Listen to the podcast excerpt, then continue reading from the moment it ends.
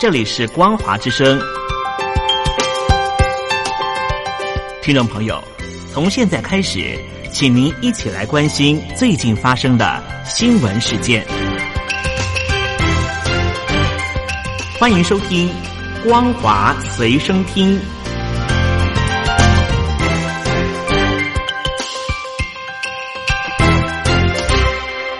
各位听众朋友，您好，欢迎收听这一节的《光华随身听》，我是孟宗。首先带您关心，迈入二零二零年，香港反送中运动仍然没有平息，而中国官媒旗下杂志《环球人物》竟然将港警选为二零一九年年度人物，与美国总统川普、中共领导人习近平齐名，引起香港网友热议，嘲讽原来是四亿人就是环球。把港警与习近平、川普等量齐观，真的是扯得太离谱。环球人物今年把香港警察选为二零一九年年度人物，并封为真心英雄，还颠倒是非、胡乱指称港警为维持香港秩序尽力，与港警以暴力和武器直接伤害示威学生的事实完全不符，甚至美化港警的恶行恶状。透过中国官媒大肆吹嘘，妄图洗白港警，让全球媒体对中国官媒睁眼说瞎话的劣行叹为观止。对此，香港网友相当不以为然，纷纷留言：“原来是 Z 人就是环球，这证明港警永远失去世界认可，全世界只有中共称香港，自己封自己，真是笑死人。”还反讽是年度人渣，年度最衰人物。中国大陆基因编辑婴儿案三十号在广东省深圳市司法主管单位一审宣判，贺建奎等人被认定构成非法行医罪，判处有期徒刑三年至缓刑，罚金人民币三百万不等。报道指出，曾经担任科大副教授的贺建奎。二零一六年开始和多位医疗机构人员共谋，以编辑人类胚胎 CCR 五基因可以生育免疫艾滋病的婴儿为名，把安全性未经严格验证的人类胚胎基因编辑技术用在辅助生殖医疗，致使先后生下三名基因编辑婴儿。这项举动扰乱医疗管理秩序，情节严重，已经构成非法行医罪。所以判处贺建奎有期徒刑三年，并处罚金三百万元等刑责。调查结果除了针对涉案单位人员问责，卫生主管单位并将相关涉案人员列入人类生殖技术违法违规人员黑名单，终身禁止其从事相关生殖技术服务工作。六四天网创办人川政后率先披露灾区豆腐渣工程的黄旗，近日二审开庭，维持十二年徒刑的原判决，并已经送往四川巴中监狱服刑。报道指出，黄旗成立六四天网，报道人权议题和维权事件。二零零八年汶川地震之后，率先披露灾区的豆腐渣工程。此前曾经两度被捕入狱近八年。除了黄旗之外，中国大陆近年还有非新闻的卢玉宇、民生观察的刘耀飞等多个维权资讯网站负责人遭到囚禁。而四川成都市司法主管单位近日公告，秋雨教会牧师王怡因为煽动颠覆国家政权罪等罪嫌，被判处有期徒刑九年。被捕后已经超过一年没有消息。而根据成都市司法主管单位网上公告，近日对王一案一审公开宣判，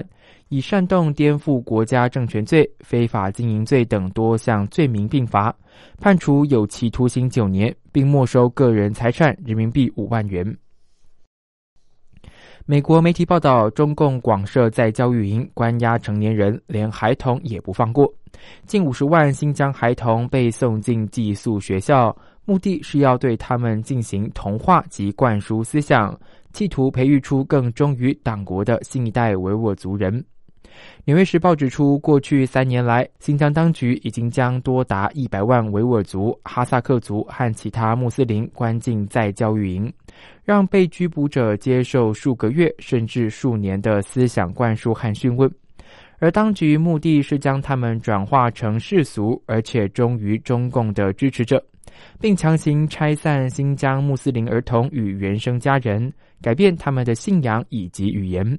并迅速展开大规模儿童教育营寄宿学校新建工程。目前，在新疆有近五十万名孩童已经被送进寄宿学校。官方计划明年底前，在八百多个新疆维吾尔自治区的乡镇，都至少要有一到两所符合义务教育学校标准化的寄宿制中小学。中国大陆二十四号发生病患家属刺死女医生事件，引发舆论沸腾。统计最近十年来，官媒一共披露近三百起伤医事件。总共二十四名医生因为医患冲突而死亡。分析指出，中国大陆医患矛盾源于不成熟的医药政策，以及民众对医生期望过高。澎湃新闻搜集十年来两百九十五起伤医报道，一共有三百六十二名医护受伤，九十九名医护遭到患者或家属持刀袭击，二十四名医生因此身亡。患者或家属诉诸暴力的常见理由包括医生态度不好、并没治好、专业不足等等。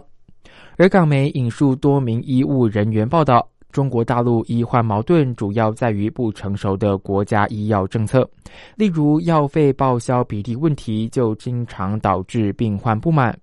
但政策并非医生制定，以及大众因为接受过度的宣传而对医生期望过高。